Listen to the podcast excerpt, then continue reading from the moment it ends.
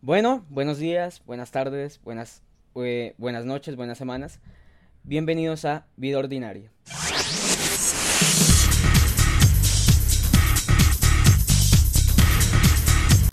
Bueno, eh, ahora sí, em, saludos a todos los que nos estén escuchando. El día de hoy arrancamos ya con el primer episodio de Vida Ordinaria. Em, esto lo estamos grabando un martes 22 la verdad, Miércoles. perdón, miércoles, sí, no, es que, o sea, estoy, estoy re mal, literalmente ayer pregrabamos episodios y también me equivoqué con el número de, de episodios, o sea, me equivoco en el número de episodio y en el número de día, esto, de verdad, eh, mi vida es asombrosa. Eh, la verdad, este episodio es muy, es muy especial porque abrimos con un invitado y no es cualquier invitado. Eh, primero que nada, también salud, saludos a ti, Juan. Hola Tomás, ¿cómo vas? Bueno, buenas tardes, noches, días para todos los que están escuchando. Y sí, hoy traemos un invitado muy especial, Rodolfo Navarro. Hola, Rodolfo. Saludos chicos, un placer, un abrazo fuerte desde acá, desde México. Gracias por esta invitación y, y pues nada, me, me encanta cuando, cuando me invitan a sus programas, a sus podcasts, eh, para poder platicar acerca de, del doblaje, de lo que hacemos nosotros, la locución, etcétera. Un placer chicos, ¿eh? saludos. Sí, la, verdad, la verdad es que ya, yo te voy a ser bien sincero. Yo, cuando yo mm, armé la lista de invitados para, para este podcast, eh, yo siempre tuve muy en cuenta a los actores de doblaje porque en verdad me gusta mucho lo que hacen, de verdad. eh, mucho respeto porque creo que muchas veces la gente simplemente ve las películas, las series, pero muchas, muchas veces como que no se fijan en, quién hizo la voz, qué, qué hay detrás. Entonces, de verdad, eh, mucho respeto y gracias por haber aceptado. Eh, No, hombre, al contrario, gracias. eh, a ver, en día de hoy, sinceramente, pues sí queríamos hablar como un poco más de sobre, como que detrás de bambalinas, de todo lo que haces, porque en realidad, pues sí, verdad que sentimos mucha curiosidad al respecto sobre cómo se inicia, digamos que todo, cómo se inicia dentro del mundo del doblaje, porque digamos que uno muchas veces puede pensar que simplemente es grabar la voz y ya está, no se tiene que hacer mucho más. Entonces nos gustaría arrancar pues preguntándote acerca pues de mm, cómo empezaste, cómo, fue esos primeros pinitos dentro de todo esto, porque pues sí es verdad que por lo que tengo entendido en México como que siempre se ha dado como que una apertura bien importante, digamos que el mundo del doblaje, digamos que es bien solicitado. Pero digamos que en tu caso, ¿cómo, cómo fue esos inicios? Ah, lo que pasa que yo empecé, eh, bueno, yo tengo 31 años en el medio. Eh, yo, yo empecé del lado de, de locución. Primero empecé con el lado de cabina, luego empecé con el lado de, comerciales.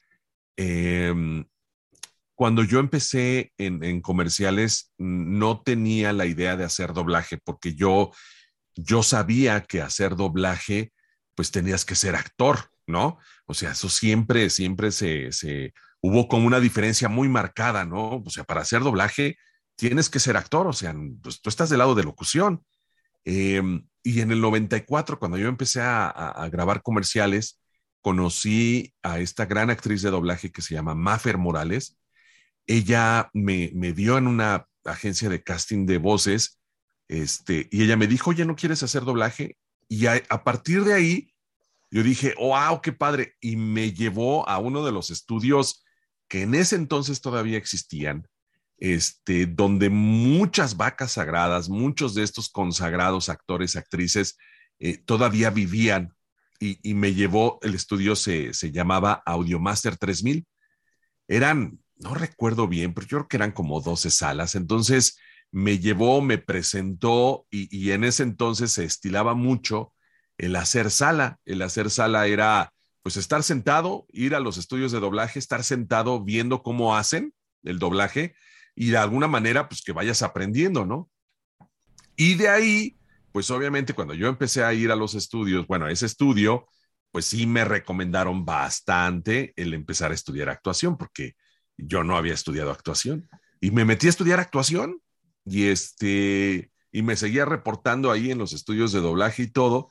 Estudié en el foro de los actores del método, que fue el primer, el primer método de actuación, valga la redundancia, que yo, que yo aprendí, y empecé a hacer doblaje en el 94, pero pues, hubo una crisis acá en México muy fuerte, algunos estudios cerraron y no fue sino hasta el 2005, o sea, muchos años después, que, que, que se me volvió a dar la oportunidad un gran actor de doblaje que seguramente lo ubican, Raúl Aldana, que en ese entonces, si no me equivoco, era como el director de, de, de, las voces de Disney, ¿no? De Latinoamérica. Y un día así en el gimnasio me lo encontré, ya nos conocíamos obviamente del medio, y llegué y le dije, señor, me dice, sí, ¿quieres hacer doblaje? Le digo, sí, fíjate que lo dejé. No, no, no, no, perfecto. Y de ahí él me empezó a reportar con, con todos los directores y de ahí nuevamente empecé a hacer doblaje, pero ya con este bagaje de que había estudiado actuación, estudié con más maestros y todo, entonces de alguna manera ya tenía más como la fortaleza actoral para poder estar haciendo doblaje.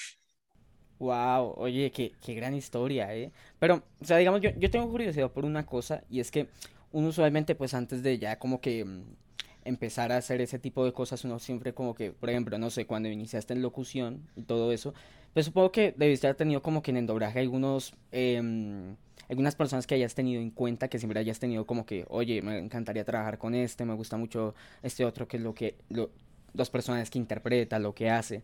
¿Tenías alguno de esos como que um, actores que tenías siempre en cuenta que siempre te gustaba escuchar? Lo que pasa que, que, que sí, o sea, pero no los conocía de nombre, porque chicos, o sea, esto de Internet es una maravilla, pero la verdad es de que hace 28 años no existía nada de esto, entonces, pues sí sabía sus nombres, pero no los ubicabas de cara. O sea, realmente sí. eh, era como la magia en la radio. A mí me tocó, me tocó en muchas ocasiones que, que, te preguntaban cómo eras, ¿no? ¿Cómo eres? ¿Y tú cómo eres físicamente? Y pues ahí está uno describiéndose lo mejor que se pueda. Y cuando te conocían en persona, pues en mi caso, en mi caso, sí, mucha gente dijo, no manches, no te pareces. O sea, no, no, no hay relación entre la voz y la cara, ¿no? O sea, en pocas palabras de que pues no, no eras agraciado, pues, físicamente. Y este, y, pues a mí me pasaba lo mismo, o sea, yo, yo sabía de los nombres, pero yo no los ubicaba con, con la cara, con su cuerpo, hasta que eh, en ese entonces los castings de voz se hacían de manera presencial en los estudios, entonces nos citaban a varios, nos sentábamos en una sala. Imagínate escuchar a esas grandes voces del doblaje ahí sentadas platicando, no, yo me moría. O sea, escuchar a un Gonzalo Curiel, escuchar a un Pedro de Aguillón, papá que todavía vivía, este, a su hijo, don Pedro de Aguillón Jr., que ya falleció también lamentablemente, este, a Pepe Labat, a, a Arturo Mercado Papá, este, Esteban Siller. Entonces llegaban y yo decía, no manches, son estas voces. Entonces, la verdad que era una sorpresa para mí, para mí muy agradable esa parte, mucho, muy agradable.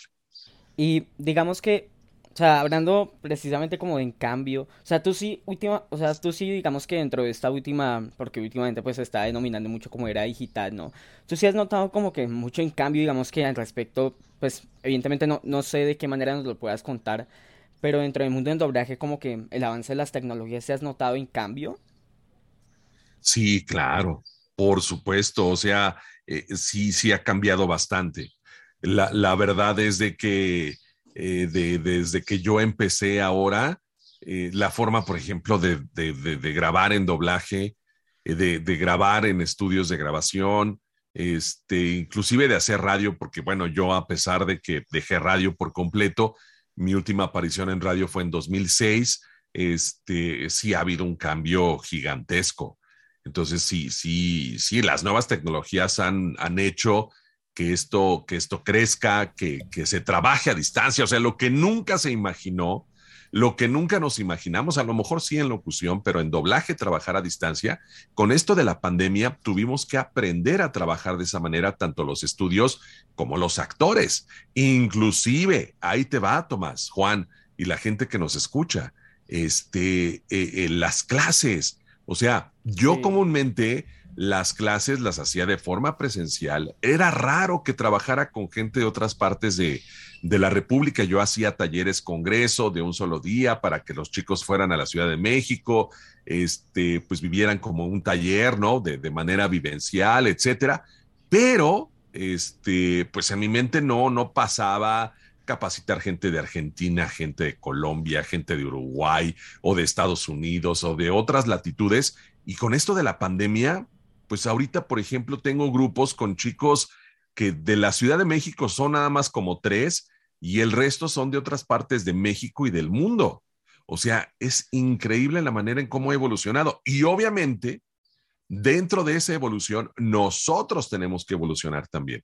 Porque si yo no hubiera evolucionado, eh, me hubiera quedado estancado. Desde que empezó a cambiar todo, me hubiera quedado estancado porque hay compañeros que llevan mucho más tiempo que yo. No quiero hablar mal de ellos, ni mucho menos, pero lamentablemente se quedaron estancados y hoy en día pues ya no se escuchan, ya no están vigentes, no están en redes, o bueno, si están en redes, no suben nada de redes, o sea, no hacen todo esto lo que tenemos que hacer para, para, para, no quiero llamar sobrevivir, pero cuando menos estar vigentes en el medio, ¿no? O sea, toda esa parte, y, nosotros que somos de, pues imagínate, yo soy de 1973, amigo, o sea, yo realmente eh, soy la llamada generación X, este, y, nosotros empezamos a, conocer todo esto de las nuevas tecnologías y tuvimos que aprender a, vivir y trabajar con estas nuevas tecnologías que si no lo hubiéramos hecho, lamentablemente ahorita estaríamos a lo mejor sí con nuestras redes sociales, pero subiendo memes nada más, ¿no? Seguramente. Seguro, 100%. Seguramente subiendo memes nada más, ¿no? Sí, sí, es, verdad, es verdad. Es que cada quien al fin y al cabo define cómo quiere usar sus redes sociales de, una manera u otra. Entonces sí, te, entiendo en esa parte. Eh, Juan, no sé si tengas alguna pregunta, la verdad. Yo supongo que sí. Sí, sí, claro. Eh, bueno, tengo una pregunta y es, ¿cómo es tu rutina para centrarte en el personaje que vas a hacer? O sea, ¿cómo empiezas, cómo desarrollas toda esa idea mentalmente? ¿Cómo te metes en el papel del actor? O si ya vienes con ese papel, digamos que que en la cabeza. ¿sí? Ok. Ah, mira, eh, la realidad es de que mucha gente piensa que, nosotros cuando hacemos doblaje y estamos grabando, eh, la gente piensa que ya vimos la película, que ya vimos nuestro personaje, que ya nos mandaron el guion, que ya hicimos como algún cierto trabajo previo actoral, etcétera. La realidad es de que no. Nosotros nos enteramos lo que vamos a hacer hasta que tenemos ya, por ejemplo, ayer tuve llamado, hice 26 loops este, de un personaje, un sargento ruso, este, que se llama Ilin en una serie de televisión, pero yo no sabía que iba a ser ese agente ruso, no sabía que era ruso, no sabía que era malo, que era este, que era medio tranza, ¿no? Que robaba dinero, este, que era corrupto, hasta que llegué y el director me dijo, mira, este es tu personaje, vamos a verlo, es así, así asado, y a distancia, ¿eh? tampoco presencial, a distancia, y, y, y ahí mientras me cuenta la historia y veo el personaje, pues ahí yo me voy preparando como actor para, este, para poder crear esa, ese, ese personaje, ¿no? Entonces, este, eh, así es como nosotros trabajamos, o sea, no hay, no hay mucha preparación previa más que lo que te cuenta el director y lo que tú vas viendo mientras, mientras vas viendo la escena. Por eso, para mí, es bien importante que uno sea actor, porque un locutor o una persona común y corriente a veces piensa que nada más hacer doblajes, hacer voces, y no, lo de menos es la voz, ¿eh? Lo de menos, lo más importante es la actuación, el lenguaje corporal del actor. Si el señor está sentado o está señalando, o se está tocando la nariz, se está agarrando la cara, tú hazlo. Si se mueve hacia un lado o si está gritando, cómo, cómo, cómo, cómo está eh, el lenguaje corporal, todo eso va sumando para que tú vayas creando tu personaje. Y al final lo, menos importante es tratar de meter en labios. O sea, sí, obviamente, o sea, es doblaje, tiene que, y es una copia fotostática del original, sí tiene que caer en labios, pero si tú actúas eh, y haces el lenguaje corporal de este actor, pues solito va a caer en labios porque traes el ritmo. ¿Sí me explico? Y tampoco es buscarle una voz. O sea, yo no veo un personaje para ponerle una voz. No, o sea, yo veo el personaje para, para actuarlo y la voz sale solita, solita sale la voz, pero trabajando primero la actuación. Wow, impresionante. me parece muy chévere, ¿no? Todo ese proceso es, No sé, increíble.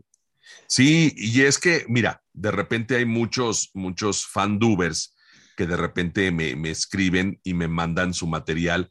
La verdad es de que yo no tengo nada en contra de los, de los fandubers. O sea, me gusta que practiquen, es una forma de practicar, pues, ¿no? O sea, para mí, si yo hubiera tenido la oportunidad y nadie me, me, me, me da chamba, pues yo sería fanduber, ¿no? O sea, yo trabajaría también eso del, del doblaje fan, pero lo que siempre les digo es porque siempre me mandan anime. Número uno, siempre me mandan anime. Están enamorados del anime. Yo siempre cuando me mandan anime, me mandan anime de escenas de cosas que ya, ya se hicieron, que ya las hizo otro actor. Entonces, de alguna manera me están copiando la voz, me están copiando los gritos, me están copiando todo. Lo que yo les digo siempre es, mándame algo, número uno, que no sea anime, número uno, mándame algo que, que, que, no sea algo conocido. O sea, no me mandes una escena de, por ejemplo, el Titanic, que ya sí. hemos visto cientos de veces esa película. Sabemos que Pepe Toño hace a, a, este, a Leonardo DiCaprio. No, mándame una película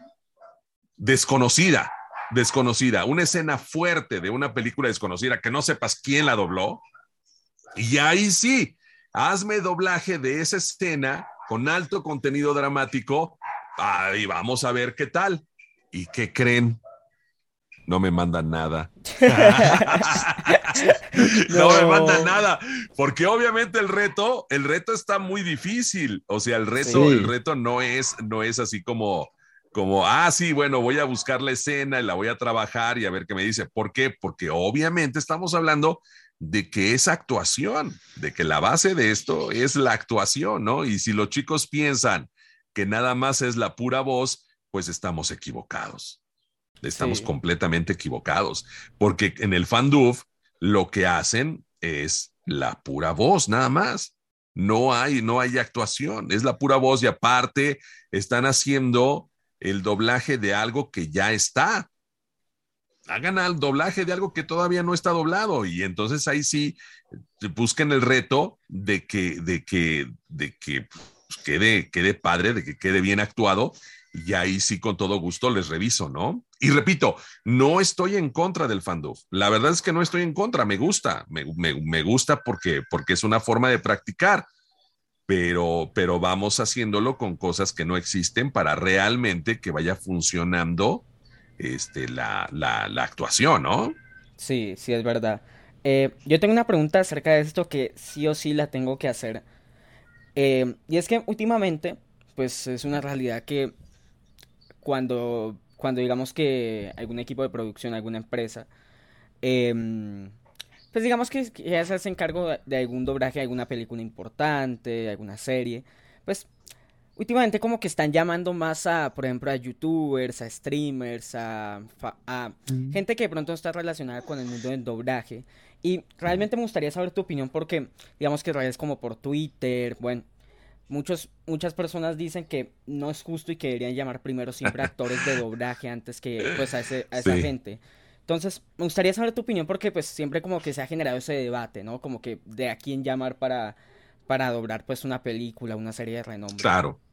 Mira, siempre, siempre va a existir ese debate. O sea, siempre, siempre va a haber gente que esté en contra del, este, del Star Talent.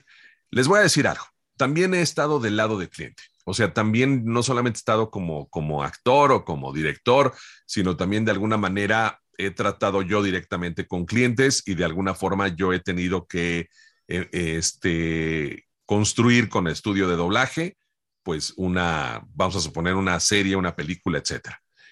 Yo como cliente, o sea, yo como, como actor, como director digo, ah, sí, qué manchado, pues deberían de darle oportunidad a alguien más, ¿no? Pues o sea, eh, etcétera. Pero yo del lado del cliente, ahí te va. El cliente invirtió mucho dinero en su película, muchísimo dinero, o la distribuidora, muchísimo dinero. ¿Qué es lo que quiere? Recuperar su inversión. El doblaje, chicos, el doblaje, vamos a quitarle el lado romántico del doblaje. El doblaje es un negocio. Es un negocio. O sea, yo, yo, las empresas hacen doblaje pues para ganar dinero no sí. nada más porque, porque nos están haciendo el favor de doblarnos una película y ya. No, O sea, tienen un público meta y si el público meta es ese que ve doblaje, pues hacia ese van. Entonces, yo como empresario, yo, por ejemplo, hago una película, me costó 100 pesos, vamos a suponer, ¿no? 100 pesos, y yo quiero recuperar esos 100 pesos, pues voy a llamar a los mejores actores de doblaje o a la gente que yo sé que va a llamar a la otra gente para que vayan a ver mi película, para ganar no 100 pesos, para ganar 300 pesos o 400 pesos.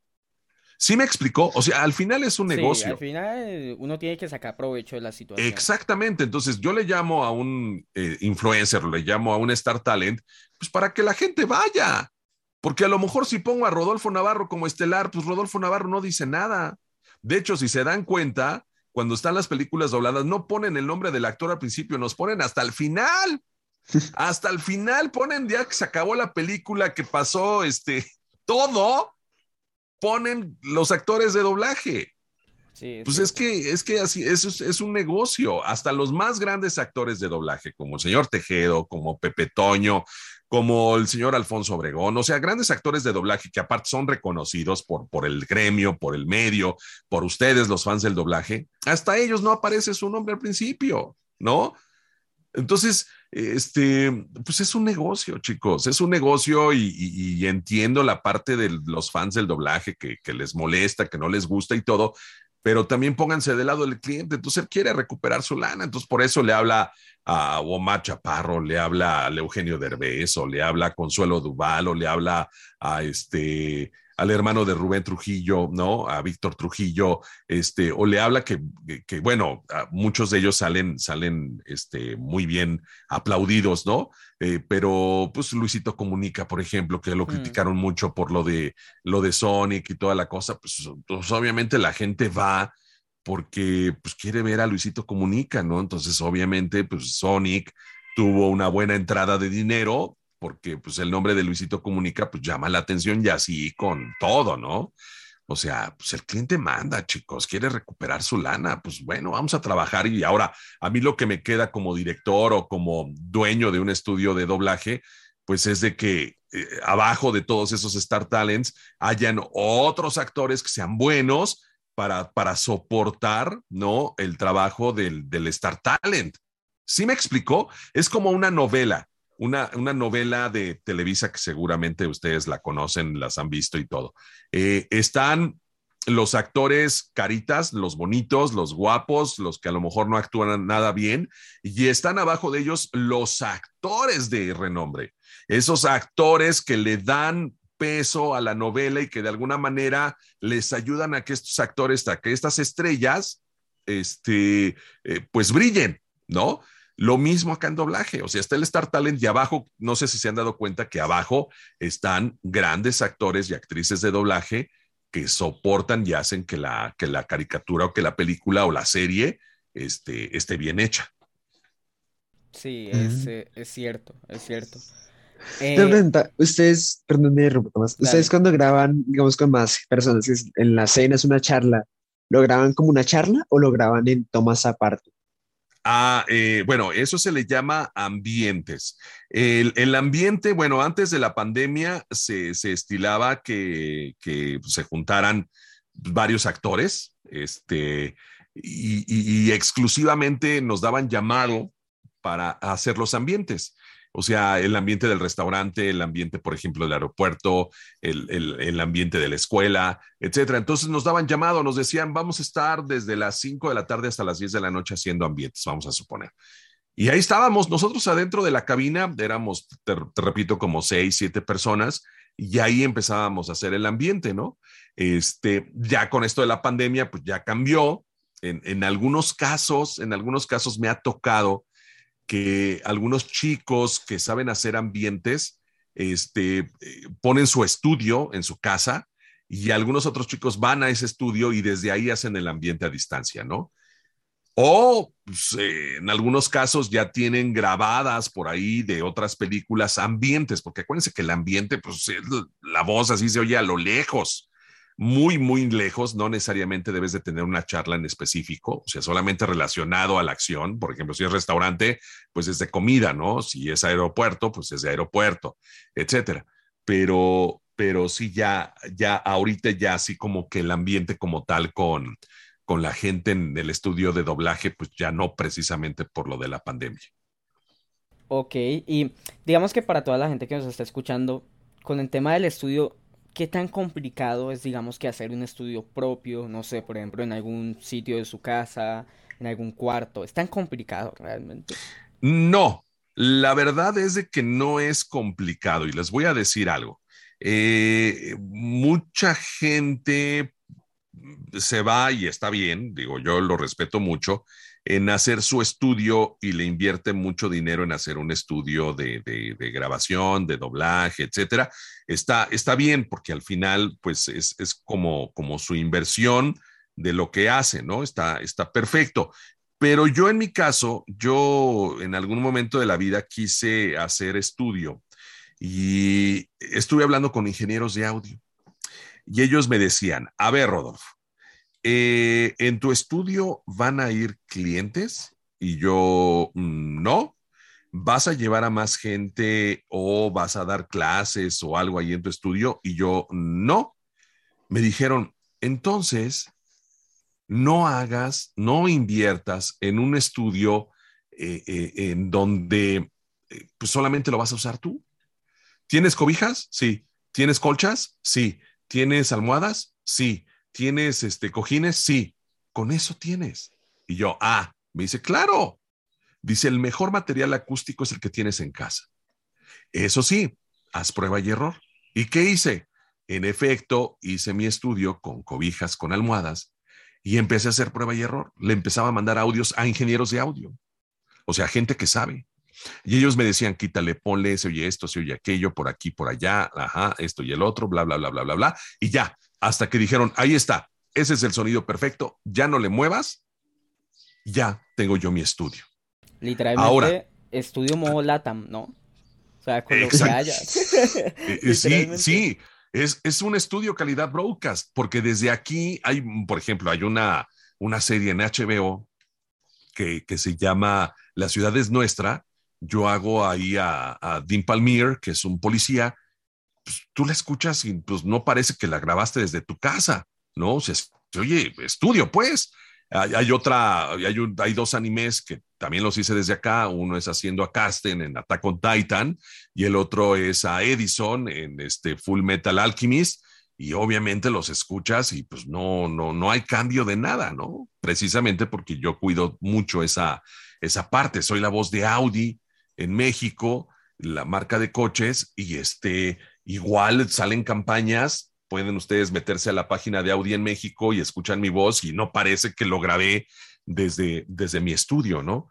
Pero es precisamente porque yo hice prueba y error. Digo, la gente que quiere invertirle en su estudio está perfecto, pero si lo que quieres realmente es que suene padre, pues eh, hay, hay que saberle moverla a la acústica con lo que tienes en casa, ¿no? Sí, sí, es verdad. Ir en rebusque, literalmente. Así es. Eh, me, gustaría brindarle como que un espacio a este episodio, algo que, mm, que vi durante, eh, que vi pues por medio de tus redes sociales. Eh, síganlo ya, ya al final del episodio, pues, eh, si quieres haz tus redes y, y, con eso la gente puede, mm, digamos que echar una miradita, como se dice popularmente. Tienes una agencia de locución. Yo, yo literalmente cuando, cuando me, me fijé en todo esto, yo quedé como de wow, de, de verdad de verdad, sí. Sí, sí, hay un empeño bien grande y, me, y te felicito, pues obviamente. Por, Gracias, amigo. Gracias. Por esa agencia. voy a leer tal cual como está en información. Las Voces de Navarro, primera agencia de locución a nivel Estados Unidos y Latinoamérica en darle oportunidad a las nuevas generaciones. Eh, cuéntanos un poquito de esa agencia, la verdad, estoy, eh, me, me, alegra un montón y, me gustaría saber cómo va en eso. Muchas gracias. Pues mira, eh, las Voces de, de Navarro surgió porque, bueno, de estos 31 años que llevo de carrera, eh, llevo 25 años dando clase. Y de esos 25 años dando clase, llevo aproximadamente, ¿qué será? Como siete años que me independicé de las escuelas de locución y doblaje porque sabían que yo tenía una técnica y me invitaban a, su escuela, ¿no?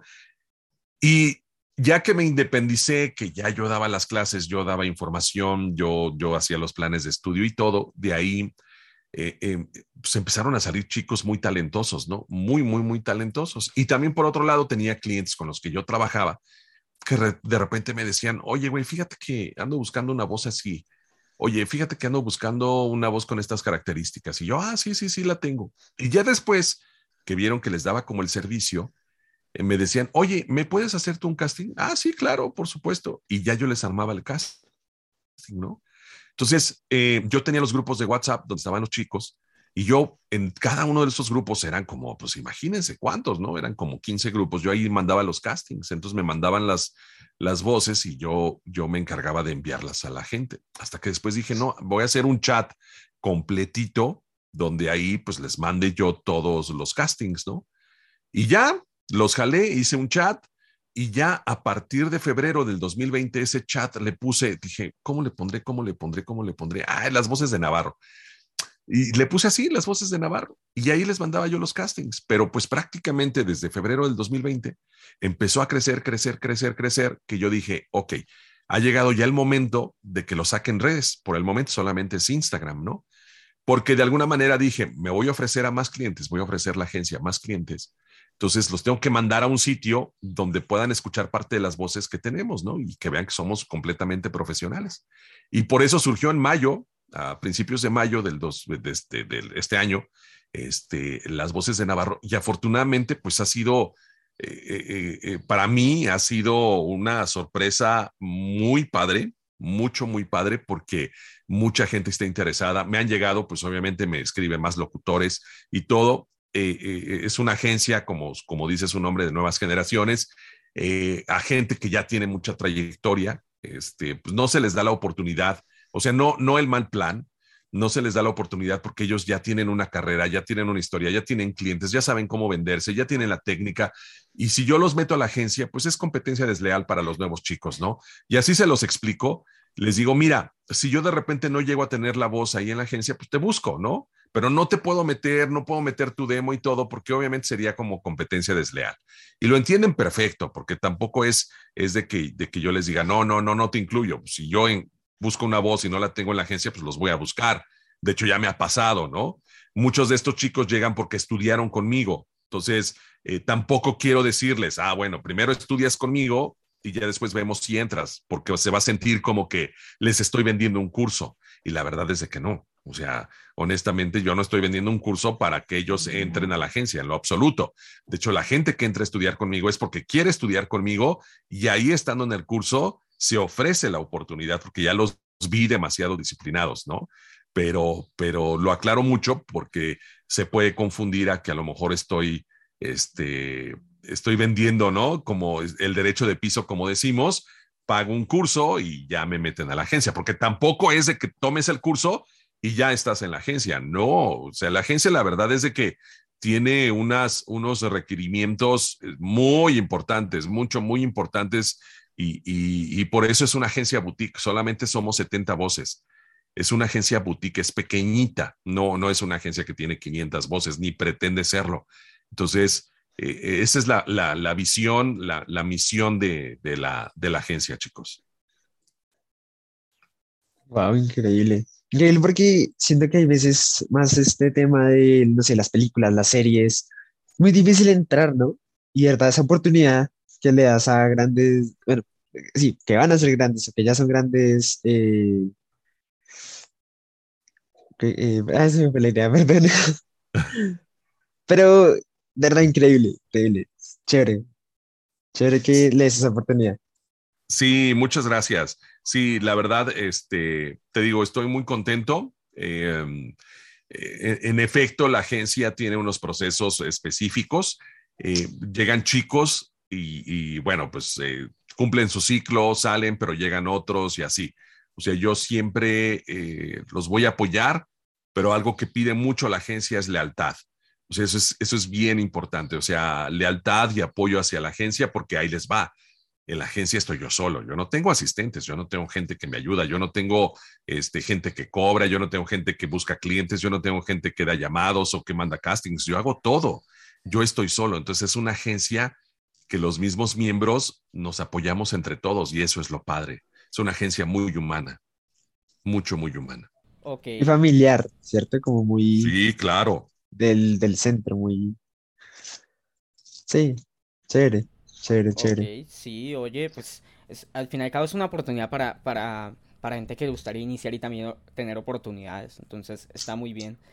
Ver, vamos a hacer par de preguntas rápidas porque em, sí es verdad que puede que hayan muchas, muchas preguntas en, que estén teniendo toda la gente que nos está escuchando. Y me gustaría iniciar con, a ti digamos que en tema videojuegos, doblaje, ¿tú te gustaría meterte de lleno o realmente prefieres más en tema de películas, series?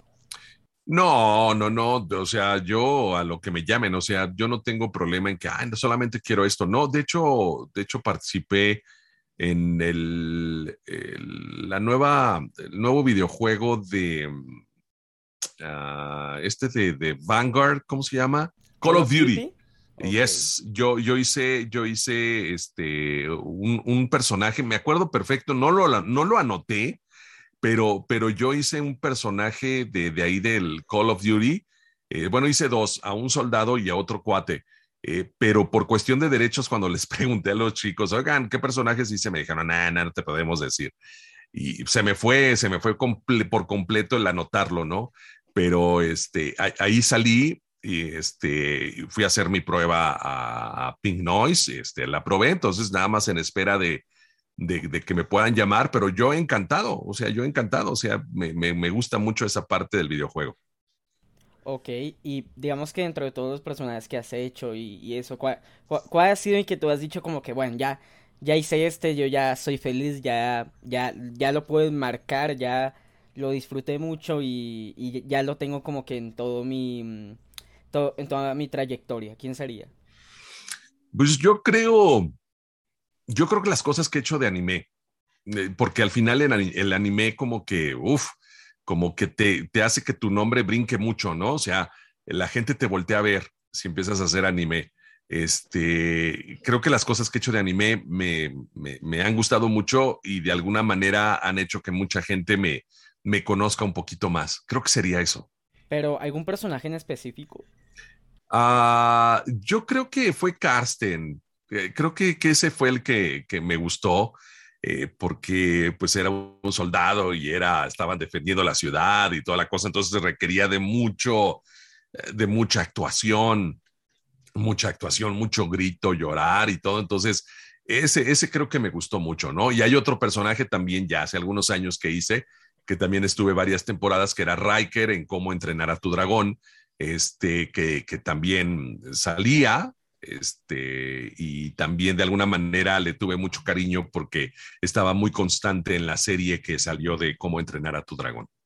Si hubiera alguna posibilidad de darle voz a algún personaje que esté actualmente en emisión, que te guste mucho, ¿a quién, a quién le te gustaría darle voz a algún personaje?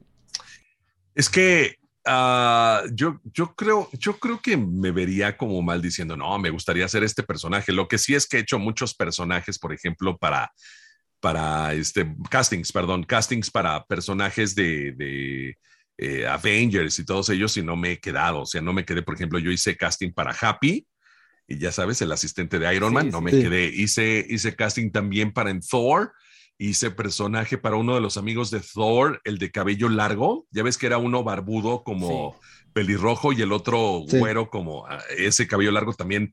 Ese personaje lo, lo este, hice casting y tampoco me quedé. Hice casting también para Vin Diesel. En, en una niñera prueba de balas tampoco me quedé. Entonces, eh, pues yo creo que más bien es, eh, a lo mejor sería, eh, bueno, acabo de, eh, acaba de salir mi, mi, mi nombre en una película que se llama Marry Me, este, doble a Owen Wilson, ¿no? Entonces también ahí mucha gente dijo, ah, porque ya tenía rato que no hacía un personaje eh, principal en una película, o sea, sí había hecho, pues obviamente muchos personajes en películas, pero ya tenía rato que no salía mi voz con Owen Wilson, ¿no? Entonces, este, mucha gente también le llamó la atención. Yo creo que sería si, si me dicen, cualquier personaje que salga en una película, o sea, en una película cine, pues. Si me explico, yo creo que sería eso, o sea, un personaje, el que sea, o sea, cualquier actor, lo que sea, pero en una película de cine. Creo que sería eso. Eh, ¿Te eh, reconocen mucho? Ay, perdón. ¿Te Sí. reconocen mucho los niños en la calle y eso? ¿O no no, no, o sea, escuchan mi voz, Obviamente, pues saben que mi voz está tratada, entonces nada más te dicen, oye, pues tu voz se me hace conocida, ¿no? Pero, pero no es de que digan, ay, tú hiciste tal personaje o algo. No, no, la verdad es que es raro, pero nada más te dicen, oye, tienes, tienes, este, tu voz se me hace conocida. Entonces, eh, pues ya les dices más o menos lo que, lo que has hecho y, ya dicen, ay, no, sí, pero seguramente nada más ubican la voz, pero pues no ubican tanto los personajes. Wow. Pero eh, si hay una cosa que a mí me sorprendió cuando, digamos que mmm, aceptaste la invitación y, todo eso, cuando vi que tú habías hecho la voz de Owen Wilson en Raimi, literalmente yo estaba como, eh, yo vivo en la Vía Láctea, o sea, yo, yo estaba como que recobrando conciencia de de, de, de, de, que te iba a entrevistar, o sea, ¿cómo, cómo se siente darle voz a Owen Wilson? De verdad, eh, es que es increíble. Es, eh, mira, mira, es, es muy, muy padre. Este, me dirigió también un gran actor de doblaje que se llama Mike Leal, Miguel Ángel Leal también, que es alguien muy querido en el mundo del anime. Este, lo, lo invitan a cada rato a, a, a, convenciones y todo. Y la verdad que fue muy padre, fue muy divertido. O sea, lo hicimos solamente en un día y no te das cuenta, mira, no te das cuenta de, de la fuerza del doblaje ya hasta que está la película en el cine y te empiezan a llegar mensajes, te empiezan a comentar eh, o empiezan a comentar en grupos de doblaje, te empiezan a nombrar y toda la cosa. Entonces es cuando te das cuenta que realmente tiene poder esto, ¿no? Pero cuando lo haces, no. Cuando lo haces, pues obviamente estás enfocado en actuarle y toda la cosa, pero, pero ya cuando sales, cuando dices, órale, o sea, sí, sí, mucha gente le gusta el doblaje, ¿no? Se le llama mucho la atención el, el doblaje y lo que, lo que uno hace, ¿no? Sí, sí, es cierto. Oye, ya para terminar, que pues tampoco te queremos quitar mucho tiempo, eh, ¿algún consejo que le quieras dar a toda esa gente que quiere iniciar? Digamos, yo por ejemplo, pues, eh, si estoy bien interesado en todo este tema de las academias de doblaje y todo eso, digamos que acá en Colombia no es que haya un movimiento tan grande como lo puede haber en México, en Argentina, en otros países de Latinoamérica, pero para toda esa gente que, que, quiere iniciar, digamos que en el mundo de la locución, del doblaje, ¿hay un consejo así bien esencial que tú quieras dar? Claro, lo, lo primero y lo más importante es estudiar actuación. Número uno, eso es lo más importante. Número dos, que ya que estén estudiando actuación, estudien un curso de doblaje donde les enseñen la técnica. Porque mucha gente piensa que estudiando un curso de doblajes ya se va a ser actor de doblaje y no es cierto. La verdad es de que el curso de doblaje te va a ayudar, ¿no? A que entiendas un poquito la técnica, pero pues no te va a dar, no te va a dar trabajo. Estudia actuación, ¿no? Estudia un curso de doblaje, estudia la técnica, este, repórtate, busca estudios en tu ciudad. En tu ciudad busca en Google estudios de doblaje, empieza a, llamar a esos teléfonos, a preguntar cuál es el proceso. Este, haz fanduf, pero fanduf, como te dije, o sea, no solamente de anime, sino de todo. Eh, eso es importante. Y también, lo más importante, ve doblaje. Doblaje de todo tipo. Este, eh, mucha gente que quiere hacer doblaje, no ve doblaje, chicos. Es, es increíble que me llega a mí mucha gente que quiere estudiar y les digo, bueno, ¿tú ves doblaje? No, no, no lo veo porque no me gusta. ¿Cómo? ¿Quieres hacer doblaje y no te gusta el doblaje? Oye, pues menudo problema en el que te vas a meter, ¿no? O sea, tienes que ver doblaje, tienes que checar cómo, cómo lo hacen los actores, las actrices. Creo que esos serían los tips que les podría dar. ¿La pasaste bien, Rodolfo, en, en este podcast? La pasé excelente, excelente. Muchísimas gracias, chicos, eh, por, por esta invitación, por esta charla. Este, eh, mis redes sociales, en todos lados aparezco como Rodolfo Navarro Oficial. Ahí me pueden seguir. En YouTube subo mucho tutorial. De hecho, yo empecé en redes sociales fuerte con los tutoriales ahí en YouTube y de ahí migré a las demás redes sociales. Este, ahí me pueden encontrar en Instagram, este, en TikTok también subo mucho tutorial o de repente me mandan videos chicos, entonces hago duetos y toda la cosa o pongo retos yo. Entonces está bien interesante, bien interesante todo el material que subo este, para que me puedan seguir. Y bueno, pues el, el, el Instagram de la agencia, Las Voces de Navarro. Listo, Rodolfo. Oye, muchas gracias por haber gracias. aceptado. Sí, muchas gracias no, hombre, por haber aceptado. Al contrario, a ustedes gracias. Les mando un abrazo fuerte y, y pues nada, este, a estudiarle, a pegarle, a, a, a buscar oportunidades. Listo. A toda la gente que nos está escuchando, mil gracias por haber escuchado este episodio, compartando mucho. Y nada, nos veremos con el siguiente episodio de Vida Ordinaria. Hasta pronto, gracias. Gracias.